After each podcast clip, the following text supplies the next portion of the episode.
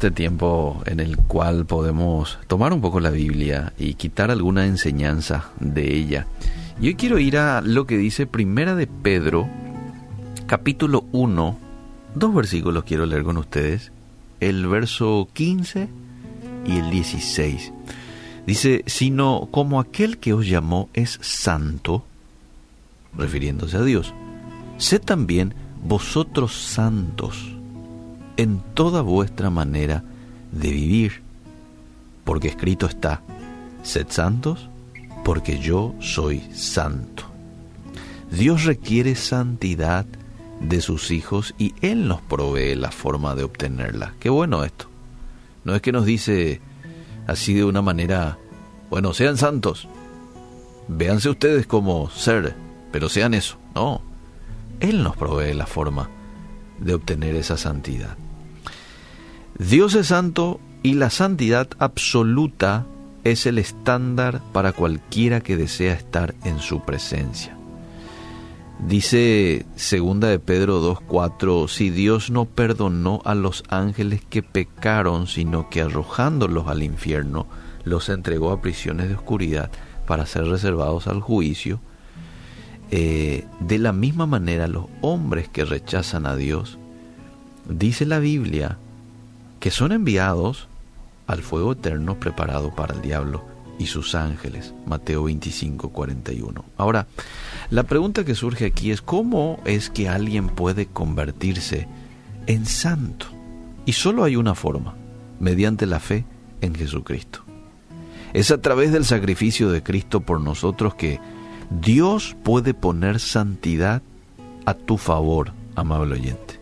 Dios puede poner santidad en tu persona.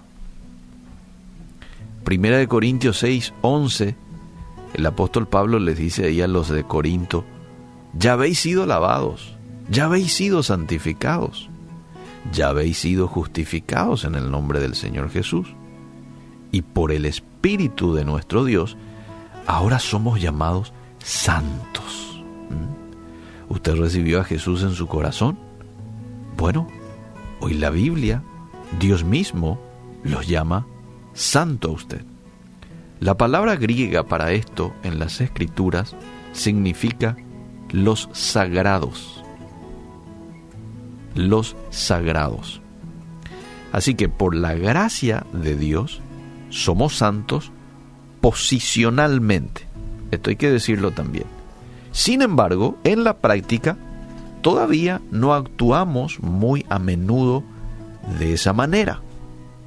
Por eso es que es muy oportuno este texto de Primera de Pedro 1.15 porque dice, sed también vosotros santos en toda vuestra manera de vivir. Y apártese de iniquidad todo aquel que invoca el nombre de Cristo, dice 2 Timoteo 2.19. Necesitamos estar separados de la forma en que el mundo vive necesitamos que otros sepan que hay una diferencia en la forma de vida del cristiano.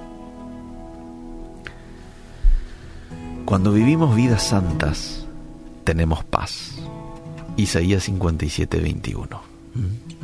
Cuando vivimos vidas santas, tenemos paz. No hay paz, dijo mi Dios, para los impíos. Y Dios nos disciplina para lo que nos es provechoso, de manera que participemos de su santidad. Hebreos 12:10. Y esa disciplina da fruto apacible de justicia a los que en ella han sido ejercitados. Si vos decís hoy, yo soy una de esas personas que necesito paz, no tengo paz en mi vida. Bueno, si te falta paz, quizás hayas dejado que el pecado se interponga entre vos y Dios. Y si es así, seguí el ejemplo del rey David en el Salmo 51, cuando él dice, esconde tu rostro de mis pecados, Señor, y borra todas mis maldades. Crea en mí, oh Dios, un corazón limpio, y renueva un espíritu recto dentro de mí. ¿Mm? y deberías también pasar más tiempo con aquellos que viven vidas santas. Esto es muy importante.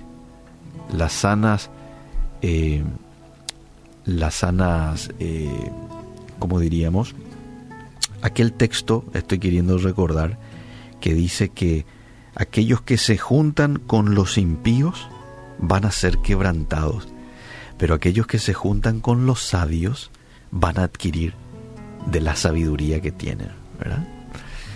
Eh, que Dios nos ayude a poder ser conscientes de que ya tenemos una santidad posicional en el momento en que recibimos a Cristo y ahora debemos de trabajar en lo que tiene que ver con esa santidad progresiva. Esa santidad que va creciendo a medida que yo voy negándome a mis deseos por dar lugar y dar cabida a la voluntad y a los deseos de Dios para conmigo. El apóstol Pablo dice, haced morir pues lo terrenal en vosotros.